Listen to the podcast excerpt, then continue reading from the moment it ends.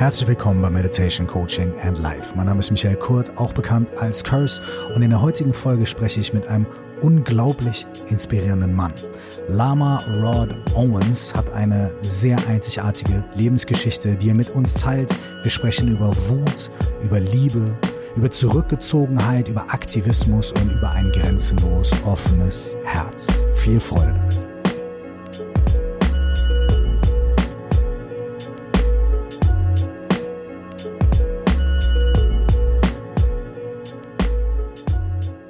Ich freue mich wahnsinnig, dass ihr hier seid und ich freue mich wahnsinnig über meinen heutigen Gesprächspartner Lama Rod Owens. Ich verfolge das, was Lama Rod Owens macht, schon seit einiger Zeit und seine Message ist zurzeit aktueller und brisanter denn je. Lama Rod hat eine sehr einzigartige Lebensgeschichte. Er ist schwarzer Amerikaner, geboren und aufgewachsen in den Südstaaten in einem sehr christlich konservativen Haushalt. Schon als junger Mann fand er sich durch seine Hautfarbe und durch seine Homosexualität oft in einer Umgebung wieder, die ihm feindlich gesinnt war. Und wenn sie ihm nicht feindlich gesinnt war, dann hat sie ihn zumindest extrem in seiner Identität herausgefordert und oft weder akzeptiert noch gestützt. Sehr früh hat Lama Roy dadurch erkennen müssen, dass die Systeme, in denen er sich befindet, mehr als marode sind und unbedingt umgewälzt werden müssen. Er hat sein Zuhause verlassen und ist aktivistisch sehr tätig geworden durch seine aktivistischen Tätigkeiten und das Umfeld, in das er dadurch gekommen ist, hat er Meditation entdeckt. Und für ihn war das am Anfang was ganz, ganz Unangenehmes, aber er wusste, dass er irgendwie da drin was entdecken kann. Und dann hat er einen ziemlich radikalen Schritt gemacht. Er ist nämlich sehr schnell und sehr bald nach seiner ersten Meditationssession in ein traditionelles tibetisches drei Jahresretreat gegangen. In diesen Retreats ziehen sich die Meditierenden drei Jahre, drei Monate, drei Wochen und drei Tage zurück, um intensiv ihren eigenen Geist zu erforschen. Leute, die aus diesem Retreat herauskommen, dürfen sich Lama nennen. Das ist also ein Titel im tibetischen Buddhismus, den man sich durch so ein Retreat quasi erarbeitet. Seit Lama Rod aus dem Retreat heraus ist, hat er zwei Bücher verfasst. Das erste heißt Radical Dharma zusammen mit zwei anderen Autorinnen und beschäftigt sich mit den Themen von Schwarzsein, Queersein und aktivistisch sein und verschiedenen anderen Dingen im Kontext von Buddhismus, in dem Kontext von einem modernen amerikanischen Buddhismus und davon, was es heißt, Meditation und Buddhismus in ein aktives, bewusstes Leben zu integrieren. Sein zweites Buch ist gerade erschienen. Es heißt Love and Rage, also Liebe und Wut oder Liebe und Rage. Und wir sprechen über diese Gefühle und darüber, wie diese Gefühle sowohl ein Katalysator und ein Motor sein können, als auch Gefühle, die wir miteinander vereinen müssen, um wahrlich wirksam in der Welt zu sein. Lama Rod ist unglaublich offen mit seinem eigenen Leben, mit seinem eigenen Werdegang, seinen eigenen Gedanken und auch seinen eigenen Problemen und Issues. Er fordert Leute dazu auf, in seinen Vorträgen ihn gerne zu unterbrechen, wenn er was sagt, was nicht stimmt, was nicht vernünftig ist oder was die Leute irgendwie verletzt. Er fordert seine Zuhörerinnen und Zuhörer, seine Gesprächspartner aktiv dazu auf, mit ihm in den Dialog zu gehen und ihn sogar out zu callen denn da, sagt Lama Rod, beginnt die wirkliche Arbeit mit starken Emotionen, starken Gefühlen und vor allem auch damit, scheinbare Gegensätze wie Liebe und Abneigung gleichzeitig im Herz zu halten und sich klar zu entscheiden, und zwar dafür, beides zu fühlen. Im Kontext der aktuellen politischen und sozialen Situation in den USA, im Kontext von Black Lives Matter, im Kontext von Corona, im Kontext von Donald Trump und all diesen Dingen, ist Lama Raw zurzeit sehr, sehr viel unterwegs, weil er mit seiner Geschichte und seinen Themen und seiner Art damit umzugehen einfach absolut am Puls der Zeit ist. Wir haben in diesem Gespräch nicht so sehr über Corona oder über Black Lives Matter und über diese Dinge gesprochen. Vor allem wollte ich sie nicht unbedingt ihm aufzwingen, da er ganz viele Interviews dazu gegeben hat, da er ganz viele Talks, Vorträge, Diskussionen dazu geführt hat. Wenn ihr euch also spezifisch für seine Aussagen zu diesen Themen interessiert, so findet ihr alle weiterführenden Links natürlich in den Show Notes zu dieser heutigen Folge. Ebenso in den Shownotes findet ihr das elektronisch erstellte Transkript dieser Folge. Also wenn ihr einige Sachen auf Englisch vielleicht verpasst oder nicht ganz versteht, könnt ihr die nochmal nachlesen, so gut wie der Computer das hinkriegt. Und auf YouTube könnt ihr euch diese Folge natürlich auch nochmal anhören und die deutschen Untertitel dazu einschalten. Für mich war das Gespräch mit Lama Rod sehr berührend, sehr persönlich berührend, ähm, sehr tiefgreifend und sehr inspirierend. Ich habe gelacht, in mir drin hat sich sehr viel bewegt und an einer Stelle war ich sogar zu Tränen gerührt. Ich hoffe, ihr habt ähnlich viel Inspiration, Freude, Spaß und berührende Momente mit diesem Gespräch mit Lama Rod Owens. Salama Rod, thank you very much and very much welcome to the podcast. Um, thank you. I appreciate your time. Congratulations on the book that you just released. It's not out in German yet, but uh, you know, we'll, we'll, some some people will have a chance to read it in English. And I would love to um, to start this with uh, sort of picking up a thread that you that you opened up in the beginning of your new book called Love and Rage. Mm-hmm. Mm-hmm. And there's two there's, there's so many things I'd love to unpack. I think it's going to be impossible in the time, but uh, mm-hmm. we start somewhere. And this one is um, you start with an experience. Yeah. Um, you describe how you're giving a talk, and mm-hmm. um, uh, a young man raises mm-hmm. his hand and talks about uh, meditation and anger. And the experience is so when I meditate, I don't encounter the bliss and the happiness first, but what I meet is my anger and and and then he goes on to say like i don't know if i need that. I think i need a little bit more happiness. What's what's going on here right? Mm-hmm. so so you say something um you say something beautiful. I'm, I'm just quoting sort of from from memory. Um you have to wrestle with the anger in order to get to the heartbreak. Because if you don't get to the heartbreak you don't get to the healing. Yeah. Right? Mm-hmm. now as you're leaving this gathering um, you're thinking there is something else. Mm-hmm. There is something I wish I could have communicated, or something I myself have to delve into more. Could you take me on that journey? Where where did this journey lead you to? This yeah, this looking. Yeah, yeah. You know, during that time, you know, questions around anger were quite common you know, and I kept getting them over and over and over again. And I felt like I never had an adequate response for folks, you know. And so at that event, when, you know, this young black man asked me that, you know, and I felt like I gave a pretty good response, you know, and I actually have a video from the event. So I went back okay. and watched it, you know, and transcribed it actually. So I, am not making that up. You yeah, know, I yeah. went back um, and listened to everything. And I remember walking out of that event, and my publisher happened to be at that event. Mm-hmm. Um, and my publisher was actually the one who reminded me about that event mm. um, to go back and look at. Um, and I remember we all walked out together, and I just kind of looked at him. I was like, I think I just need to do this. I think I need mm. to write a book about anger. And I had no idea how that was going to happen mm. because I, you know, it's weird because I've done so much work around anger, and now it's natural mm-hmm. for me to do this, you know. And so my journey after that moment of committing to writing this book really began. It really, it really was about going back and paying attention to all the ways that I had developed methods and strategies mm-hmm. to work with my anger, mm-hmm. you know, and that that was a journey in itself because I had to go back and unpack mm-hmm. all these things and articulate things that I'd never articulated before. You know, about anger and heartbreak and suffering and using the energy of anger, you know, to benefit folks. I mean, that was this this was all a new journey for me, mm-hmm. you know, to articulate that, mm-hmm. you know, for folks. And so I it it was creating a, a, a different kind of book. Mm. You know, it's it's not. I think people initially thought it would be a self-help book mm-hmm. where it would be really nicely organized and like points that you could like really you know, kind of bring into a practice and really get like this instant kind of benefit. And it's really not that kind of book. It's a book where it, I feel as if it's a book that invites you to step in mm. to a really intense inner process of looking mm-hmm. and experiencing these different, different aspects of who and what you are.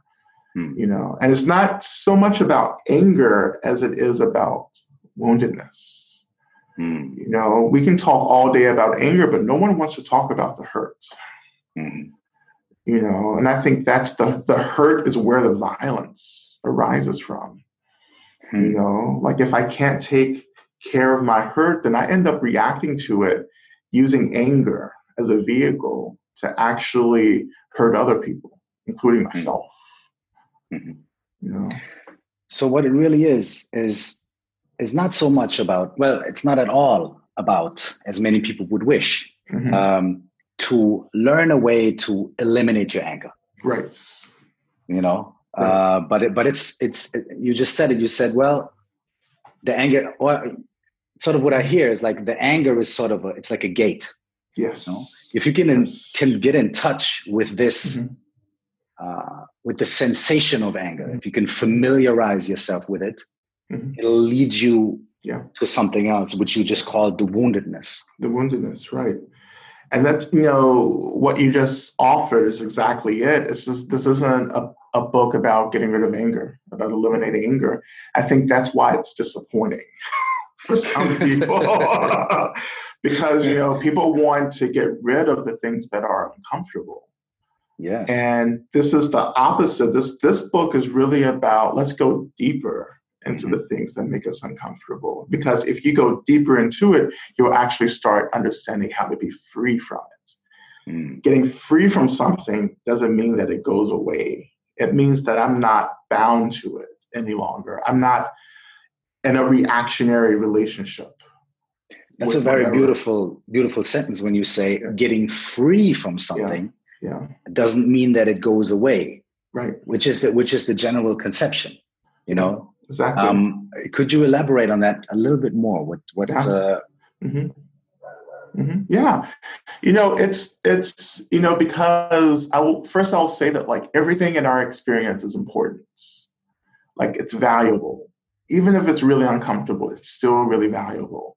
So in my practice, I am trying to learn from these things that I find uncomfortable, and I want there to be space for everything you know? So i want to make space for everything to be in my experience you know? Including anger you know? Anger isn't the issue. You know it's my relationship to the anger that's the issue. That's the thing you know? You know it's you know we talk about so in america we talk about guns mm-hmm. you know like you know and guns aren't the issue. Like it's our relationship to the guns. It's how we've created a meaning around the gun. That's the issue you know? And that's what i want to emphasize over and over and over again i want to transform my relationship to the things that have that have traditionally created violence and harm you know the issues in the relationship how i'm relating to something how i'm trying to use that thing you know, how I'm running away from something and my own experience and using that thing to feel better. You know, we can talk using about it to, to, to, to, feel, better. better. Mm-hmm. Yeah. You know, it's the same thing with substances. We talk about, you know, drug and alcohol addiction. That's a part of it. You know, it's like, how am I using this other thing to take care of myself? You know, or think that I'm taking care of myself with this thing. You know, and maybe you know, which is, of course, what I believe, but like I believe that I have to bring my attention back to why I'm trying to be in a certain relationship with this thing, you know? So we talk about anger. So my the question that's at the heart of my practice is why is why am I in a certain relationship with anger? Why am I in a reactionary relationship with anger? Why mm-hmm. do I get angry or feel pissed off and instantly react and do something? Mm-hmm. Like that's the question hmm. that we should be bringing our practice um, to to being curious about and working with. Hmm. This leads me to to think of of something um, in your previous book, Radical Dharma. Yeah. Mm-hmm. A, a, a, a, passage that there's also a lot in there, but one thing that also stuck with me is that um, you were talking about anger and you were talking about healing. Mm-hmm. And as you're talking about healing, you say that um, some people are suspicious of healing because because there is a belief that if if I somehow work with my anger, if I work with my being pissed off, you know, I'm going to lose something. I'm going to lose a connection to the suffering of others. Yeah. Or I'm going to lose a connection to this ground energy that I utilize in order to act. So, so, so is if you look at your anger and if you transcend it, um, how how are, how are you not losing the connection? How are you not losing this mm-hmm. this energy? Like, uh, you know, how is that fear not based on truth? You know? Yeah. Well, there is a truth there. Absolutely, you you are losing something. Anger is a really powerful, vital, dynamic energy that can propel us through a lot of things. You know, it it is at the heart, I think, of how many of us experience courage. Like being courageous means that like we're pushing through the things that scare us. You know, and we're using anger to do that. And I do that quite often, absolutely. You know, but the difference that I'm talking about is I am I am not using anger to do all the work for me. I am actually coming from a place of love. Mm-hmm. You know, because the issue is anger is depleting. Like mm-hmm. it mm. depletes us. Love is restorative. Mm-hmm. You know, so I move through the world because I want people to be happy and I want people to be free from suffering. And I have the same wish for myself. That drives me. That's the that's the root of my courage now. My anger is something that actually helps to support that intention, that motivation. You know, so when I'm like, like really, like practically, when I'm in a situation, yes. and I've, I've, um, I was in a situation last week in an online meeting where like there was something happened and I had to address it. Mm-hmm. You know, and I was really angry. I was pissed off. you know, and so my experience was actually giving a lot of space to the anger and just and just paying attention to it. Like I, I go through all of this in love and rage. Like I pay attention to the anger. I notice the anger, and I say, okay, I'm pissed. I'm definitely pissed. And this is also an experience. I'm having an experience of being angry. You know, there was someone that I had to address who was the cause of of tension in the situation, and it was my job to neutralize that situation so when it came time for me to actually address this person, I actually had to move into recognizing love that I just want people to be happy. I want people to be free from suffering. This is why I'm doing it. I'm not doing this because I'm pissed off. I'm doing this because I want people to be better, you know, to be more authentic, to, to suffer less. But the anger was there and I was riding the anger. So the anger was reminding me, okay, this is what happened. you know, this is the situation. This is what you're working with. And as long as I kept an eye on the anger, I could continue. It was like riding a wave. It was like surfing. I was surfing on the anger. And that was energy that I was using to move me forward. But the love was the, the energy that I was using to to really like be skillful, to be mm-hmm. kind, but be to be direct and truthful. And when you bring both of those practices together, this is what I'm talking about. You know, the the coming together of love and rage. Mm. You know. Mm-hmm. So it's also it's on the one side it's a it's a working with these emotions. It's it's familiarizing with them because I I imagine um, in order to ride a wave, you have to familiarize yourself, you know, with the waters and with how they move and so on, you know. So I guess you have to go into the water first, you know? So, so it's a process of familiarizing yourself with this, with the anger, with this rage, or with whatever that the fuel is. And at the same time, it's also, would you say it's like a proactive cultivation of love or of compassion as, as a base? I would say so. Yeah. Yeah. You know, absolutely. You know, it's, it's the love and compassion that holds the anger. You know, so, it holds my hurts. You know, that has to be cultivated for self as well. So this is this is why this practice is so hard because it's I have to love myself enough to do this. Mm. You know, and that that self love is I think one of the hardest things we'll ever do in in our practice. It's been one of the hardest things for me to work with. Oh yeah. You know, um, yes, yeah, you know, I, I, yeah.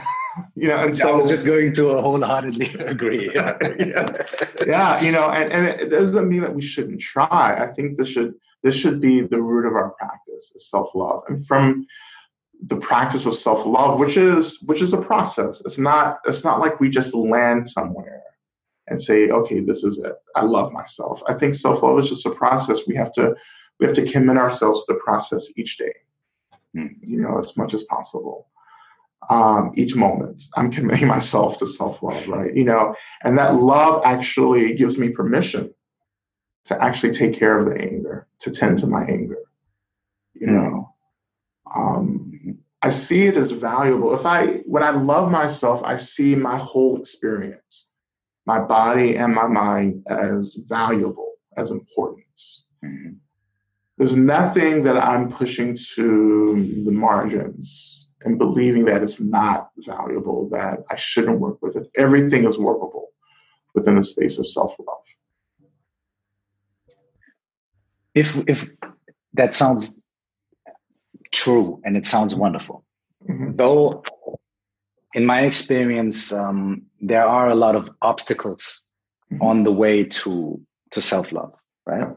There is guilt, shame, yeah. it's rage, it's all these things. Yeah so are we are we again sort of talking about the same approach of sort of sitting with the guilt and, and sitting with the obstacles that are in the way of, of, of self-love in order to use those as a gate?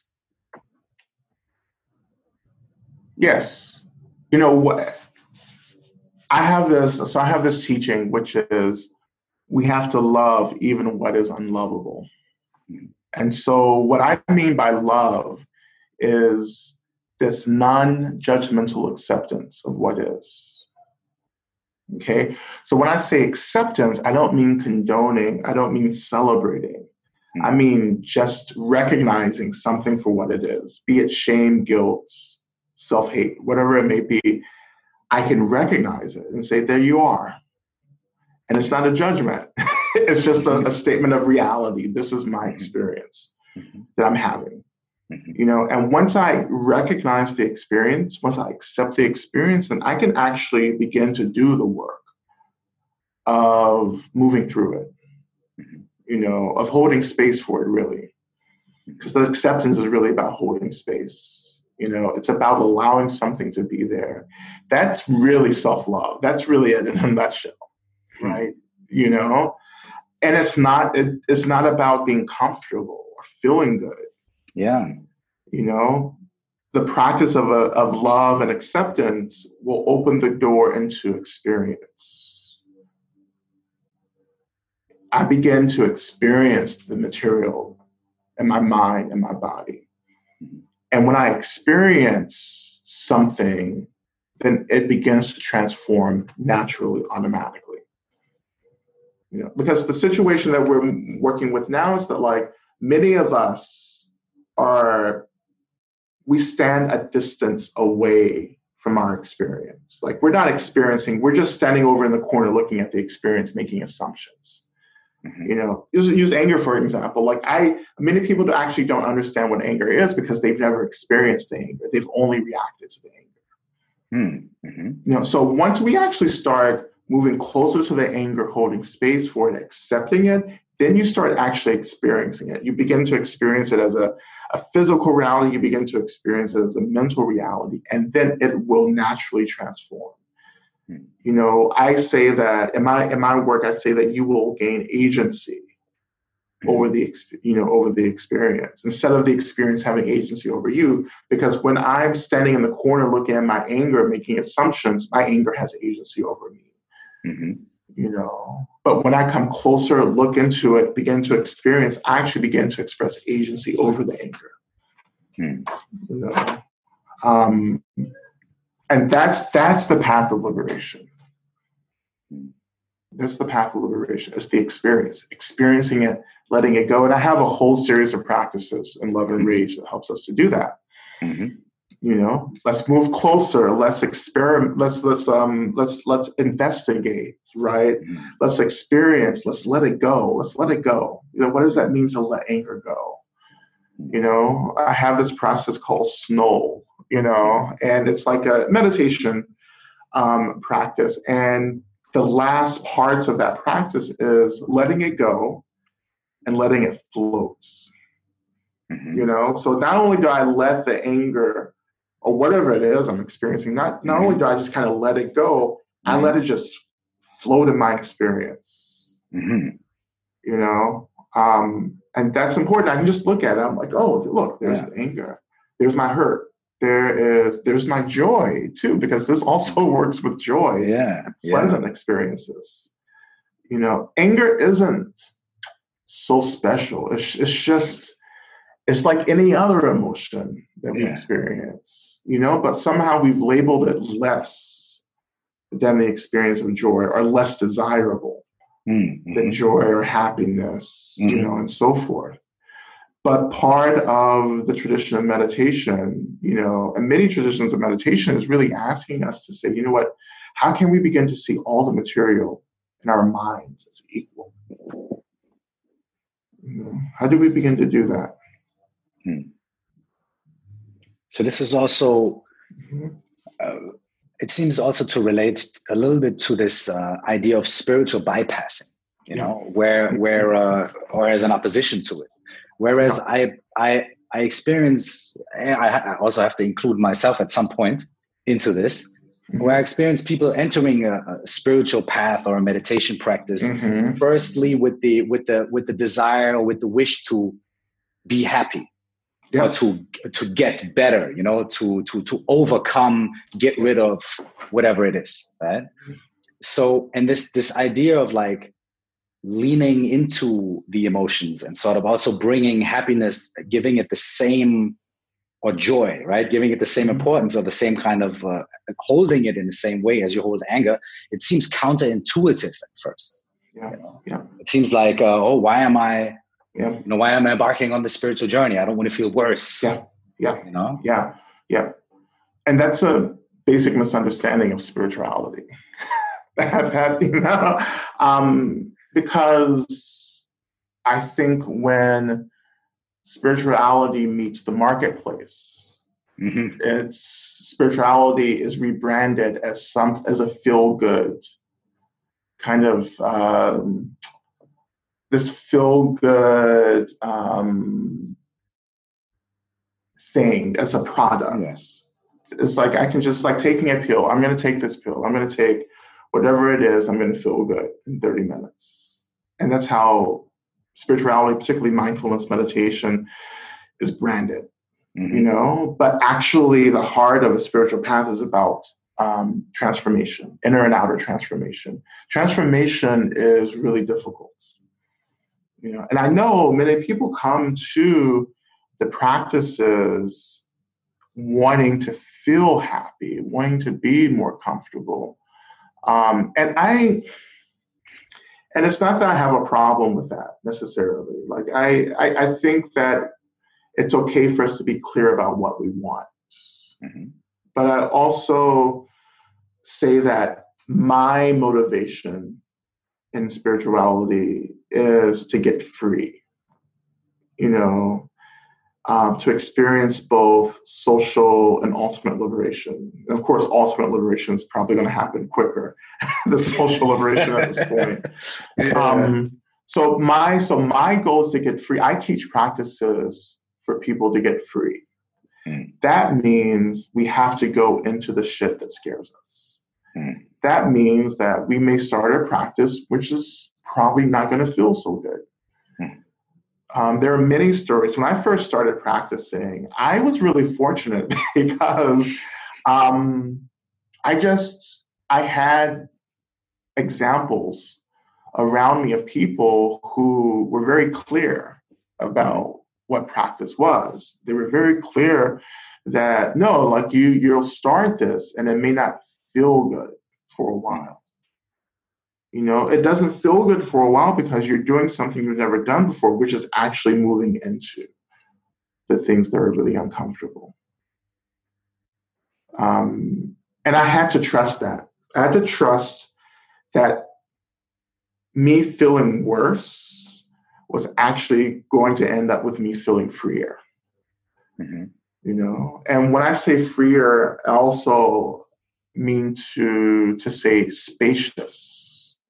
Mm-hmm. Because yeah. my freedom arises out of spaciousness. I just want there to be space. That's really not just like I say my the goal of my practice and teaching is to get free, but I'm also saying that like the goal of my practice and teaching is to to remember the spaciousness hmm. in my mind. When I have space, then I have options. Hmm. You know, I'm not bound by um, the material in my mind. I'm not bound by my anger. I'm not even I'm not not even bound by the happiness and the joy. Like there's a mix. Everything's there. And I don't feel constricted. I feel as if I can move. I have mobility. So when you say you know, space, and, just to just to just to uh, you know explore into that, um, would you say you are talking about a a, a broadened sense of experiencing, which sort of encompasses and holds uh, mm-hmm. your emotion or your reactivity or whatever it is happening yeah. within this broader context of yes. space. Yes, yes, absolutely. And and nor does it mean that I space out. you know, yeah, yeah, yeah, like I think difference. also, yeah, it's a big difference. I think that's what many people hear when they hear me say that. It's like, oh, the potential is that I'll just space out and get numb or distracted. And it's really not the case. You, the awareness deepens, right? You know, the awareness deepens. And so when the awareness deepens and the space deepens, your reactivity, like it's, it's minimized, you know? So again, like when we have spaciousness, I don't find that like I'm habitually reacting to everything. But what I begin to discover is that I can actually make a choice as to how I'm responding to something. You know, and in my practice now, yeah, I can feel, you know, the past couple of months have felt really heavy and tough for not just not just for myself, but billions of people, you know. And um and if I didn't have a meditation practice, then I would be responding, reacting to the heaviness in ways that, you know, may not have been healthy you know? But i can i can in a moment i can say ah like i'm feeling really sad. I'm feeling really hopeless. Like it just seems the world just seems hopeless and politics and the environment and you know racial justice all this seems really overwhelming and helpless. I can notice it. Hmm. you know and i can say okay i just want this to be in my experience i just want to hold it you know and again going back, it's like as I hold it, I begin to experience it. You know, and the more you learn to experience, the less afraid you become of the material in your mind. I say, oh, there's there's sadness again, right? There's despair again. But there's also happiness. Look at that. There's happiness. There's gratitude as well. You know, because the space helps us to see everything both the joy and the sorrow. You know, um, but I think that you have to be willing to do the work um, of experiencing really uncomfortable things and learning how to sit through that. And I just have a natural, I really do have a natural kind of, I don't know, tendency to do that. You know, I just mm-hmm. come from you know, I just come from an upbringing where I just had to work. It was just work. You know, so I'm used to working. Yes. You know, um, and so I think when I came into meditation, you know, even though it was a lot of work, right? It was like it was a mm-hmm. it was a lot of work. It was a different kind of work. I'd never done the work of really mental health in the way that I was doing when I started Yeah. meditating. And that was a different kind of work, and I had to learn how to do that kind of work, that really hard work. But I did learn how to do it. I think And you said at first you you actually hated it. You, you I actually hated it. didn't like meditation at all. You know. It was horrible. Like it was so horrible. I just I hate. I couldn't understand how anyone could possibly do this. Mm. Again, I would sit down and all the suffering Yeah. come up. Like Yeah. as soon as I turned my attention to it, it was just unbearable, and I would Yeah. just. I mean, I just, I just like I couldn't deal with it, but it. I so I quit, and I came back to it because I realized finally, like, oh, this is supposed to happen Mhm. you know and when i came back to meditation practice early in my practice i realized that you know um, before when i first started meditating i was just doing it because everyone else was doing it you know? Yeah. but when i Okay. came back to practice for the second time i was doing it because i wanted to be well. I knew that i had to do this for myself and that motivation completely changed you know um, how i learned to work through everything that came up for me in the practice. And that was also the the the realization that um, you had that realization quite early to to to say, okay, this is not about happiness after sitting for 20 minutes. This is about freedom after after going through the hurt, the pain, the, the mm. woundedness. you know? Yeah. Yeah. And it's not even about peace in the way that we think about peace. You know, I wasn't thinking about peace. I wasn't thinking about happiness. I just, I was just thinking about, oh, I have to, I have to explore this part of myself. Yes. You know, there's something here that I have to get to. I didn't know what it was. hmm you know, of course, I would get the teachings and I would study space, you know, this idea of spaciousness and everything. I just felt like that was so far away from me. But in the moment, I was dealing with these really basic things, with the basic suffering that I was experiencing. And then over time, you know, what I can definitely say is that the space begins to open up when we commit ourselves. You know, and I really committed to the practice. I committed to a daily meditation practice. I committed eventually to going to retreats hmm and studying with teachers. And of course, I've always been reading. So reading the books. Um, and you have to you have to consume the teachings. You have to consume whatever you can get your hands on because that's all going to be a foundation Mm. for the practice you know and you just do it you keep you keep coming back as I we use this expression coming back to the cushion Mm. but you know that's just a way for us to say we just keep coming back to the practice over and over again and the practice again is basically just looking noticing becoming aware of Mm. you know accepting holding space for it that's all i that's the only thing i do that's literally the only thing that i do. In my practice. Yeah, I may have like, and I, I do all kinds of practices. You know, I'm a tantric practitioner, so I do Yeah. all kinds of rituals and deity practice and chanting. But really, at the end of the day, this is all I'm doing. You know, these practices support the work of holding everything in my experience, and that makes me more human. Mm. You know, I feel much more human now than I have ever felt.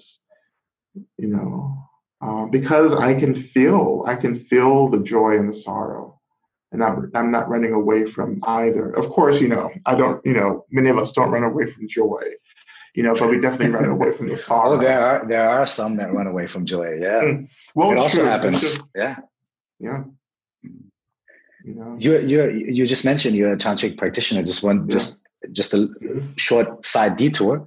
Um, you're uh, you you do have a very let's call it traditional uh, training. You know, you are you went through the three year retreat, uh, and uh, and I uh, please correct me if I'm wrong, but you sort of did that very quickly, right? I mean, you, you did that you you did it in the three years and three months and whatever, but you sort of from beginning to practice meditation to Yeah. going into Yeah. the rigorous retreat Yeah. Yeah. how how how quickly did it go It was very quick. It was so quick that it startled everyone. Um, yeah not just my friends, you know, and family who were just startled by the fact that I was going into a retreat, which mm. felt like a cult. Did you do it in one sitting? Yes. Mm-hmm. Yeah. Okay. Mm-hmm. Literally. Yeah. Okay. Literally one sit. Yeah. And, but you know, I was surrounded by long-term practitioners. People who had been practicing for, for decades, far longer than I have been practicing. And then as soon as I really got serious about practice, I made a commitment to do this. Yeah. And then my practitioner friends were like, how? Yeah. You know, you're just like, like the analogy is I was just learning how to drive and mm-hmm. I like I just like literally I just got my driver's license and I made a declaration to become a race car driver. you, know? you know, and and I did you know i i knew exactly what i needed to do that was very clear and i think we do like we many people have had these experiences in their lives where they absolutely know what needs to be done you know and that that opened up for me really clearly and i had to it was a lot of resistance around me you know but when people realized i was really serious that i was actually going to do it then people really started getting behind me and supporting me. Mm-hmm. You know, so I, you know, so the timeline really, I'd only been practicing maybe um two years. Mm-hmm. No, maybe before I move to a monastery, but that's quick though. That's still yeah. super quick. Sure. You know, particularly the three year retreat is like the dream for so many people. It's yeah. it's it's you know, it's it's such um, it is such a privilege to get to do that. You know, to be able to leave your life for three years, you know, and have everything taken care of in your life and to step into this situation. Yeah. Um, it, it, takes a lot of work, but I was also really lucky because I was in my 20s. I didn't have anything. Like I didn't, own a house. I wasn't in a relationship. Um, I wasn't tied to the world. Yeah. You know, so I, I do have colleagues, friends who were deeply tied to the world. They had kids, and yeah. families, yeah. and partners, and houses, mm-hmm. and that's you know that took a significant amount of effort for them. Yeah. You know, um, to to leave that life and to come into it. So, but you do what you have to do. Mm-hmm if this is something you're called to do. And this is the part about the spiritual path that like I always want to communicate to folks is that if you really want to get free, and if you really make an authentic aspiration to get free, you have to be willing to to really meet what arises. You have to meet the invit- the invitations that you receive yes. to further that freedom work. And it it means it's different for everyone. For me, it meant three years of retreat. Mm-hmm. Um, for others, it means that like you change your career or you, you know, leave a relationship or whatever it may be. You become a, a monastic, a monk or a nun or something. You know, it's different for everyone, you know, but there is a level of courage that we have to embody to do things that can get us free. Because at the end of the day, I tell people it's like I have to do these things for myself, even though it's really hard. Like it was really hard for people, for me to leave for years, to leave people's lives, you know? Sure. It was tough, right? You know, but I had to put myself first because I knew that I wouldn't be able, like, let's just say, let's just say I wouldn't be having this conversation with you right now if I hadn't done that. Yes. Like I wouldn't be here you know i think it's i think it's an interesting perspective to to look at because uh, especially um, where you in your in your teachings in your practices you emphasize i think it's also one of the five you know uh, basic principles that you that you employ in in, in teaching you know mm-hmm. um, is that there is always the awareness of um, connectedness to the community or connectedness yes. to the collective you yes. know like how you practice and what you do yeah. and how you are as a being yeah. Yeah. has an impact on your surrounding absolutely so so there's a conception sometimes, you know, especially if you're uh, in very activist uh, circles and so on. You know, there's a conception that mm-hmm. if you if you do a three year retreat, mm-hmm. which is call it an extreme, right? But mm-hmm. if you go on shorter retreats, if you take time for your practice and so on, there's a suspicion yeah. that that might be a selfish yeah. thing to do. It's like, oh, yeah. this is a selfish act. This is time away from, you know, yeah. uh, being there for the collective. Yeah. At the same time, yeah. there is this, there is at the same time, if you just exert yourself in a certain way without replenishing, without looking at yourself, you might go into burnout. You might go yes. into a, a, trap of sort of yes. being reactionary with your emotions and, and so on. And, and so how would you, how would you describe this sort of, this balance of, of your spiritual practice then going back into the collective and vice versa. Yeah. Yeah. Well, you know, those were the conversations that people were having with me when I decided to do this. Those are yeah. the exact conversations. Yeah. Yeah.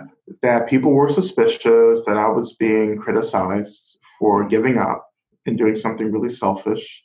Mm-hmm. Um, and I learned a lot from that experience. I just learned that like we don't value self care and self preservation in movement work you know like we don't like we like it's it's almost as if well back then you know yeah. back when i was on the streets you know doing work um, really actively um, the thing was that um, i just felt like the more burnt out you were the angrier you were that was that was celebrated Mm-hmm. You know, when you're tired and overwhelmed, and people would look at you and say, "Oh, like they're like they're really committed to the work. It's, it's, like, it's, quite a capitalist kind of yeah. approach, right? It's always it, like work. It's like the managers or whoever the, the workers that are really yeah. overworked. That's like, yeah, they're, yeah. they're going for it. You know? Yeah. yeah, they're yeah overwhelmed, overworked, tired, fatigued. You know, and people would have breakdowns, right? Yeah, yeah, yeah. You know, and, and and it was like, yeah, that was really bad. Like when someone had a breakdown, but when people were really tired, it was like, oh yeah, they're really doing the work.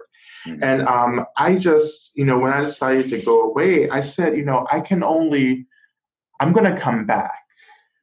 Mm-hmm. You know, I'm going to come back, but I, I won't survive the world if I don't do this work for myself now. Mm-hmm. Nor will I have anything really valuable to contribute to the movement. Mm-hmm. You know, if I don't do this inner work, someone has to do the inner work. You know, we have to another thing that I take really seriously is eldership. Like I want to mm-hmm. become an elder, mm-hmm. but you have to do the work to enter into eldership. You know, and I know that we're missing. It's not that we're missing elders. The elders are around, you know, but I I want to do my work so I can claim my place as an elder. You know, um, so people can look at me and say, "Oh, you have something interesting and valuable to offer." Mm-hmm. You know, to to the younger generations, but you know, I, you know, I had to push against a lot of folks going into a retreat, you know, and and it's only again, it's only because of that work which has led me to do two books that mm-hmm. are for activists. Yes. you know, that speak directly to activists. You know, I couldn't have done that. I couldn't have written these books without that experience, you know, because I want us to be sustainable, mm. you know, and I want us to, I think our activism has to transform, you know, and I think there has to be a level of care and collective care and individual care, you know, within collective movements, you know. Um, there has to be healing. Like, yeah, we have have to disrupt systems of violence, but we also have to heal at the same time. Mm-hmm. And we can do both at the same time. But it takes an expertise and it takes those of us coming back into the community to show folks how to do that. Mm-hmm. You know? Um, so, yeah, I just, you know, I think that um, the collective is really important for me. I do everything for the collective you know, everything is about trying to help people feel freer, feel less, just experience less suffering, to be more connected, to have more happiness, whatever it may be. You know, it's not just for me, hmm. You know, um, which is, I, I, I, you know, this is the the um, the philosophy of what we call the bodhisattva, you know, in Buddhism, which is like the saint. This is this, you know, we call it spiritual warrior, but it's like really about being a saint. You know, this is a spiritual saint. And the heart of the bodhisattva commitment is that we just we keep coming back to help people that this isn't about ourselves. Yeah, we take care of ourselves, we do work for ourselves, but that work is only being done so we can offer back to the folks around us, to our communities, to our collectives, to our affinity groups, whomever it may be. Mm-hmm. You know, uh, it's not self-indulgence. Mm. You know, and I think I think there the my retreat seemed self-indulgent to folks, and I get it. Like it did, it did seem self-indulgent. It seemed like Buddha's summer camp to folks. It seemed like, oh, you're going to take a three-year vacation right? Because everything is taken care of, right? Like you have people cooking for you and doing all the stuff for you, so you can just practice. Yeah, you know, you're working three years practicing. You're working, through, and that's that's the piece that people don't connect to, right? Yeah. Like you're like, like my, uh, you know, your ass is getting kicked perpetually because there there are these conditions that have been created right? You can't actually avoid it anymore. You can't bypass it. And that's this is why Theory Retreat is such an intense experience because you know you like you don't you, you're not bypassing it anymore. You know, so the shit that scares the shit out of you, like you're gonna have to deal with. You know, whatever you've considered a nightmare, you're gonna actually have to live through over and over and over again until you learn how to to be liberated from it. You know, um, this is why that this experience isn't for everyone. Like this theory retreat is not something I prescribe to anyone. I've never told anyone that they should do that. I knew I needed to do that. Mm-hmm. You know, a lot of people come to me who want to do it actually don't want to do it for the right reasons. Yeah. Like you have to, you literally have to be called to do this. Mm-hmm. Like I didn't consult anyone. Like I knew, like I absolutely yeah. knew that this was yeah. exactly what I was going to do. So I didn't ask anyone's permission. Of course, I asked my teacher's permission in the monastery. I had to go through the application process, yeah. absolutely. But I didn't have to like ask anyone permission sure. to ask to go into retreat, you know? Yes. Like I knew that this is exactly what I wanted to do. And you have to have that confidence. You need that confidence to make it through what can be the hardest experiences of your life. It was the hardest experience I will ever have. Yeah. You know, I don't even think death is going to be that hard compared, you know, to what I went through. But that that experience prepared. Plus, you're already a little little prepared. You, you did the yeah. uh, Kagyu uh, retreat, yeah. right? So yeah, you did the six yogas and six yogas. You're a little prepared for death, or you know, yeah. yeah. You know, it takes the fear away from death because it, you know, you have to learn how to live your life. And that's the thing. That's what prepares us for death. We we live our lives. We don't wait till tomorrow that's or the next day or next week. It's a beautiful sentence. Yeah. But you can't live your life if you're afraid of the material in your experience. You know, she yeah, keep running away from everything. Yeah, that's it goes. Yeah. It's like a it's a it's a circle. We go yeah. back to the beginning. If you can't be with your anger, then you're not living your life. Mm. You know, living your life means that like you're experiencing everything, you're holding space for everything. Mm. You know, and that's gonna facilitate a very different life. Like Can it's I, gonna. Mm-hmm. No. I'm sorry to interrupt you. Mm-hmm. Um, th- uh, there is something that you know if if uh, this is something that you know um, you don't want to talk about, you can just uh-huh. say it and we'll cut it out later or something. But uh, as you say, experiencing everything and living your life fully, it, it, it sometimes, in my experience, it can it can mean wrestling with or holding uh, seeming opposing opposites, right? And and and and that's that's a very interesting experience. So I would like to ask you about uh, uh, something I heard in an interview that you did with uh, Ethan Nichtern. And um, you were speaking about how there was uh, uh instances of abuse happening in your sangha, um, also connected to your teacher, and that there was that that for you it was a. Um, I don't want to put the, these words in your mouth, but I'm I'm I'm wondering, uh, and I think this is something that in other ways a lot of us experience you have this this this uh, maybe intense love for a person or this connection and you have this this this uh, gratitude or you have this one feeling and then at the other side there is a there is another thing that comes in there's there's a hurt there's a disappointment mm-hmm. there is something that goes against one's mm-hmm. Convictions or values mm-hmm. usually we are we are pressured to choose. Mm-hmm. it's like what side are you on right? Like how are you going to react to this? How are you going to clear cut? And so on and so on. But it seems like what again let me not put these words in your mouth but but there is a there, but, but there might also be another proposition. There might be a proposition of can you be with all of it mm-hmm. so mm-hmm. could you say something about that could you maybe even would you be willing to share your experience of of that of holding those those those things together if it was like that at all yeah well yeah absolutely you know and it's you know it's it, it actually goes to the title of the book love and rage you know because everyone asks well aren't these completely opposite you know things and i say no actually like they're complementary you know and so and that kind of love and rage off also came out of my experience with my teacher. So my teacher for years had been engaged in, you know, unethical sexual relationships, you know, with um, with female students, you know, and um, one of them being a really good friend of mine. Uh, and um, and so when when I found out about it, I was just really I was completely disappointed.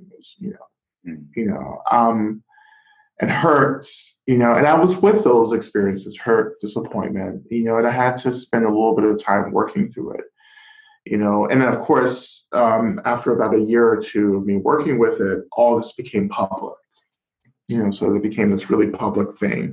And I just got really involved with so much of the public rhetoric around it and public, and you know, stuff. And that really began the rage hard for me. That really began you know, I was I was just really pissed off at it. I was pissed off at my teacher. I was pissed off at my community. I was pissed off at the people who were trying to excuse the behavior, you know.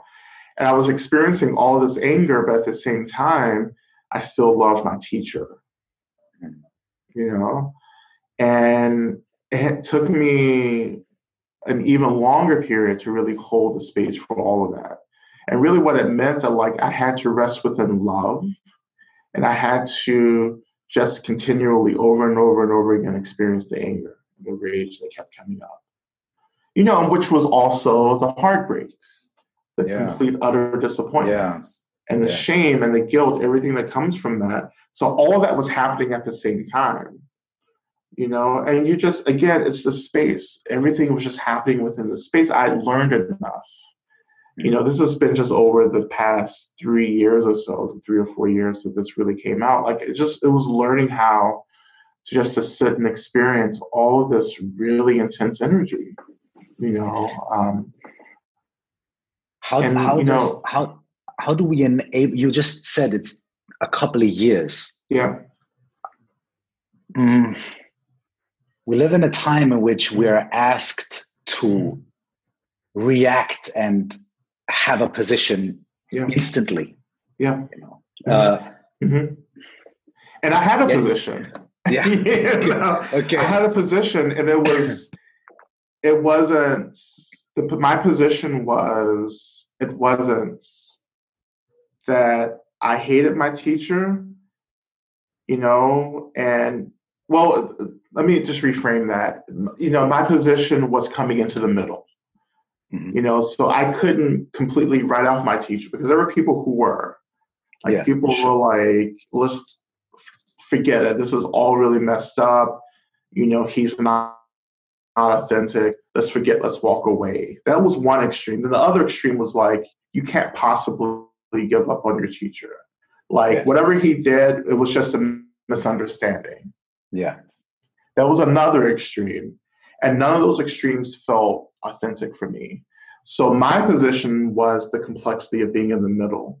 It was like, I love my teacher. I recognize that I probably wouldn't have the life that I have without him being in my life. But he also did something that was really messed up and wrong and hurtful and violence. You know, and both of those were my position. Hmm. and that really pissed people that pissed people off Yeah. quite a bit. That really and that made me an outsider for for a while. Um, you know, it was just it was it's a hard place to be because for me it is an expression of maturity when I can see all of this and hold all these complex positions. And for me, that is the point, one of the points in my practice too, is like I want to hold complexity. Like I want to hold nuance, I want to hold subtlety. Hmm. And I felt like everyone was bypassing the complexity because it hurt too much. And it was too much Mm. work. It's so easy to be extremists. Mhm. You know, it's you know, it's so easy to be super radical or so easy to be super conservative. Like, you Mhm. know, I'm gonna hit these extremes, but to come into the middle and to say, you know what, I see I see a lot of truth around me. You know, and this is where I I'm choosing to be right now. You know, because that is what's gonna heal me. That's what's gonna keep my heart open. That's that's the point of this. I need to keep my Mm. heart open. Yes. Um, and if I hit an extreme, my heart shuts down to another position. Yeah. You know, the middle is the hardest place for us to be because we have to. We we're forced. We're when we come into the middle, we're forced to stay in relationship to all the things that are really uncomfortable. Hmm. You know, and the things that feel really good aren't distracting any longer. You know, because we we get into these things that feel good, and it and it takes us out of the suffering. It's like I just I just you know I just want to feel good. Like Mhm. I just want to get into this view, this philosophy, this belief. Hmm. But when you're in the middle, like it doesn't take you, it, it, it just keeps you within this mix of all these complexities. Hmm. You know, and you and this there's not a timeline here. Like this, this, this isn't the middle isn't an instant literation. Yeah. It is literation over a period of time that can sometimes feel excruciating. You know, particularly when you're surrounded by people who are forcing you yeah. to to have it to to hit an extreme.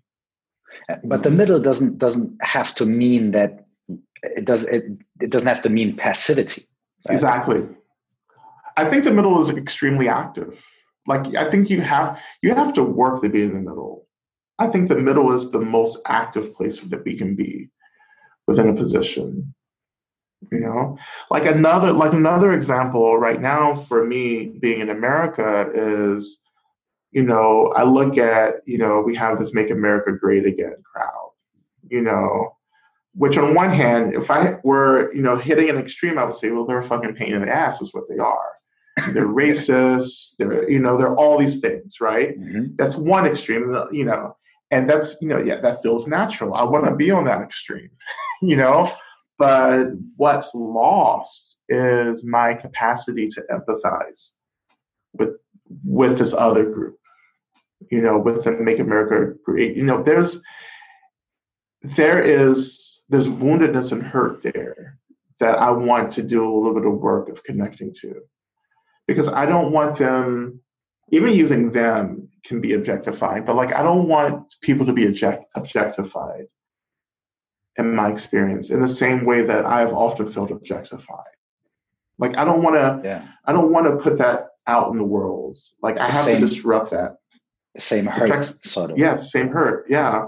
I want to see people as people. I want to see people as humans who are trying to make the best decisions. You know, given their conditioning, given how they were born, given, you know, the limited information that they have in the world. You know? Yes, and that's the middle. it's like I don't agree with you. Sometimes I can't stand you, but I need to to continue to relate to you as human, as someone who's exactly like me. You know, who experiences suffering, but also wants to be happy, wants to be free. You know, and then we have certain conditioning, certain identity locations, you know, that inform how we choose to get free you know? And you know one thing that i you know say all the time is that like i just don't know how people were born. I honestly don't. I don't just look at people and say and know oh like you were born into a really shitty situation and you actually didn't have a lot of support growing up you didn't get a lot of love right yeah. you know and you actually don't understand love you don't know how to receive love you don't know how to mm-hmm. express love and maybe you're being a complete jerk to me in this moment. And maybe you're only doing that because that's the best way you know how to show up because you hurt so much. You know, it's on one hand we can say that's giving people the benefit of the doubt, but I would I would challenge that a little bit and say I just think there's a lot of truth in it. Period. I just oh, think yeah. that like we're just we're just being we're informed by these things in our lives, and each moment that we show up is just an expression of what we've survived. Yes. To get to that moment, you know? And like it's not always about me. It's you know, it's it's I would say often it's about our woundedness, our hurts. You know, and, I, and we're gonna blame someone.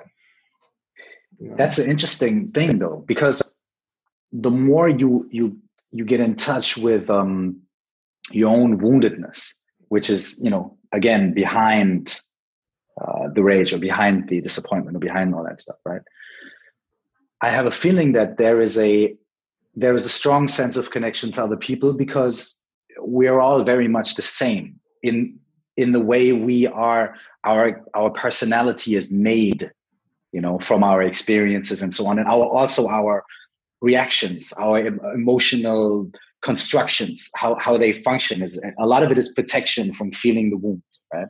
So if we can connect on that that deep level of where all of us have that shared humanity of, of mm-hmm. woundedness, of, of experience of pain and so on, you know, that's I think that's incredibly beautiful and valuable. Um, and and there's there's something I would like to ask you about, which uh, which is also I think which which is di- related but very difficult to to connect with and and mm-hmm. um i'd like to, i'm reading this also i'm paraphrasing um we believe healing is reserved for the oppressed yeah mm-hmm. and we are upset to believe that mm-hmm. the oppressor is mm-hmm. in just as much need of healing mm-hmm. and if the oppressor is healed he or she might not produce so much violence mm-hmm. Mm-hmm. That's a very from, controversial statement. yeah. Yes, but but yeah. I would I would go on a limb and say mm-hmm. I wholeheartedly agree. Yeah. You know, if my opinion matters for anything, but yeah. I wholeheartedly agree with that. Yeah. Yet, I think that is a very difficult way to that is a very difficult thing to relate with. Yes. Yeah. Yeah, absolutely. You know, and that's a, that's a that was a that's a really hard thing for us to be with because I think a legitimate criticism of that statement is that well, if you say that, then you're taking attention away from oppressed people, you know, and centering the the pain of the of the oppressor.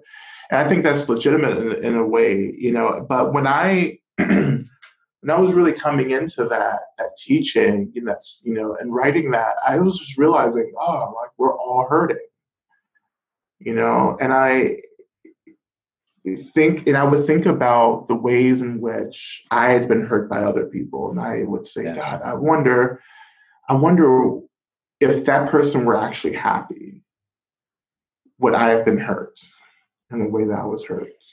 you know, or to make it even more personal, right? Like in situations where I have been the aggressor, like if I were actually really happy, would I have committed the violence that I committed? Yeah. You know, whatever that violence was. Yeah. And so I really like that led me to to really just having to to open to this reality that yeah, like we all actually need to be healed. You know, like white people have to be healed from white supremacy. You know, Yeah. um, men, cisgender men, have to be healed from patriarchy, Yes. as well as those who are victims of patriarchy, like the you know the you know you know women, you know women and non, gender nonconforming folks and trans folks. Like, it's again, it's not just the oppressed, it's the oppressed. Like, if I and again, let's just bring it back to patriarchy. For me, it's like Sure. I have had to do this work, and I continue to do this work to understand how patriarchy has taken away my capacity to do emotional labor for myself. You know, Mm. and I've had to restore that capacity through practice. You know, of course, and that was the main criticism people were coming to me early in my practice around. They were like, "You just, you seem detached. You seem apathetic." And I had to use my med- meditation practice to do everything that we've been talking about. I had to actually move closer into all these emotions, including anger that I was always running away from. You know, and that began the work of understanding what emotional labor was for myself. And that emotional labor actually began to disrupt these messages, this conditioning from patriarchy. You know, that says that I have to be distant from my emotions Yeah. you know and doing emotional labor for myself touching into the my emotional reality has limited greatly the kinds of violence that i commit and engage in i can listen more i can feel more you know i'm more sensitive um like i cry like crying is a practice Oh yeah. you know, like feeling the heartbreak, the despair, and like sitting with the shame and the guilt.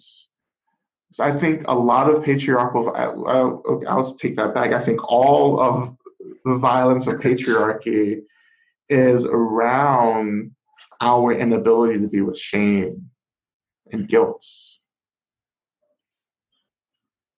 You know, and how we react to the shame and guilt and the anger around that shame and guilt, and we harm other people, you know, including ourselves, but mostly other people, Hmm. you know, um, particularly other people and groups who remind us that there's a different way to be in the world than just shut down and isolated and numb. Um, and that's scary. I think that's scary. You know, I think you get to our age and um and you begin to look at people in our age group and you see people who have never actually figured out who and what they are. You know, they've never asked these Yeah. questions. They've never had these Yeah. conversations before. Yeah. And then they start thinking about it. And I think on one hand, that's amazing. That's incredible. But on the other hand, it's like, oh my God, you're just doing this now. Mhm. You know, but it's never too late. I feel like there's, it's never too late, but I'm just so grateful that I've been able to do this work for almost 20 years of my life, you know, which is almost half of my life now. Mhm. Um, but yeah, so that's again, that's the healing. Yeah. You know, that's the healing we engage in. In and that your, frees uh, people around us. Mhm. that frees people around us is sort of um, would you say that by by going through this yourself you're also giving the permission to other people or empowering Yes. other people around you Absolutely. When people, if people know and trust us and they see us doing certain things, then they will trust the process more. You know, like when I, well, you know, when I see people doing things, that's how I get really involved in things. I say, oh, that person's doing this thing. This person I really Mhm. admire and respect and know really well. If they're doing it, you know, it must be like really interesting and good, you know. But another part of that, even if people don't know you, they will begin to sense the ways in which you like there's a way in which we put up an armor, a barrier. You know, and I think that when we do this work, that barrier, that armor is taken down. I think people will feel that. And when they feel that, they will feel safer around you because you're not armed up ready to attack anyone. Mm. You know? Right? You know, and so I can walk through the world. I can I can still have boundaries. This isn't mm-hmm. like boundaries are necessary and important, you know, but I have learned that like there are certain boundaries that are really necessary, but they don't have to be boundaries that block the whole world from yeah. seeing me you know of course like there are different people who have different access to me you know but for the most part publicly you know i kind of move through the world with a lot of vulnerability a lot of openness and that's i've learned how to be safe doing that not, well safe maybe is not the word i would say i've learned how to take care of myself mm-hmm. being that vulnerable you know, um, in the world. And I know that this level of vulnerability helps other people to be free.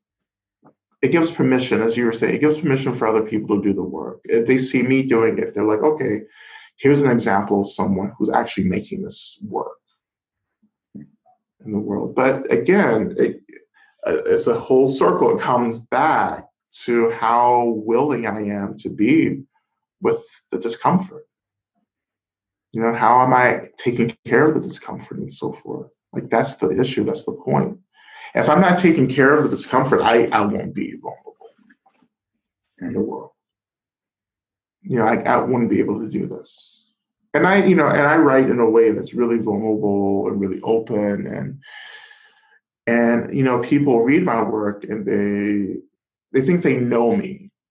In a way they do you know, that's you know, I'm in this position where so many people know much more about me than I know about them. And so that creates a kind of familiarity when I meet people. Like they know all this stuff about me. And I'm okay. I did that on purpose. that wasn't an accident. Sure. Um, you know, but like there are still things that are still reserved.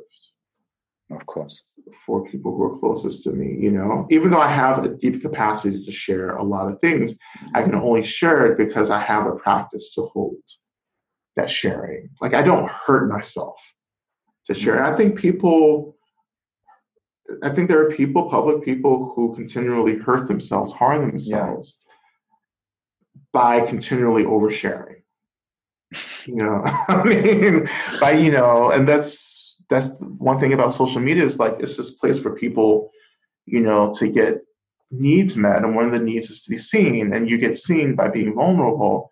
But I don't think it's healthy for I would say a lot of people, especially if they don't have a practice to hold that that sharing. You know? Which again comes back to taking care of yourself yes. and, and looking at why are you doing this and, and yeah. you know what is the unmet need maybe yeah, you know exactly uh, exactly you know it's about emotional labor too it's like when i share like i i'm i've already done the labor for myself so when i share something it it's like i'm sharing something in a container you know um and that's important for me. That's always important for me to do. It's like if I don't have a container for the vulnerability, then I'm actually forcing you to do emotional labor for me. Hmm. you know, um, particularly, you know, that's that can be difficult, particularly if you haven't consented to that. Like if I haven't asked you to do that, that is kind of like, you know, just dropping this labor on you. You know, I think that's part of how patriarchy perpetuates itself. It's like men have forced a lot of other people to do our emotional labor for, for us because we can't do it for ourselves. We don't have the capacity to do it for ourselves. Um, so yeah, so and you know, again, at the end of the day, my practice is only about holding space for everything. You're just noticing being aware. Thank you very much. Yeah. That was a very uh, that was very touching. I appreciate uh, your time and uh, I appreciate your sharing, sharing your space. Mm-hmm. Thank you very Absolutely. much. Thank you.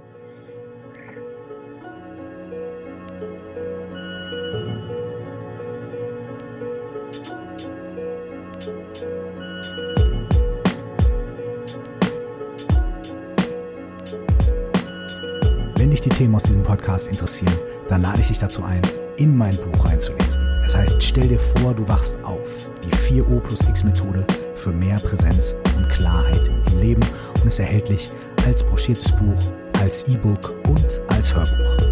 Wenn du dich über die Themen in diesem Podcast weiter austauschen möchtest, dann lade ich dich dazu ein, in unsere Facebook-Gruppe zu kommen. Du findest sie bei Facebook unter Stell dir vor, du wachst auf, genau wie der Titel meines Buchs, oder auch unter 4O plus X, also viermal der Buchstabe O, dann plus X. Das ist der Name der Methode, die ich in dem Buch vorstelle.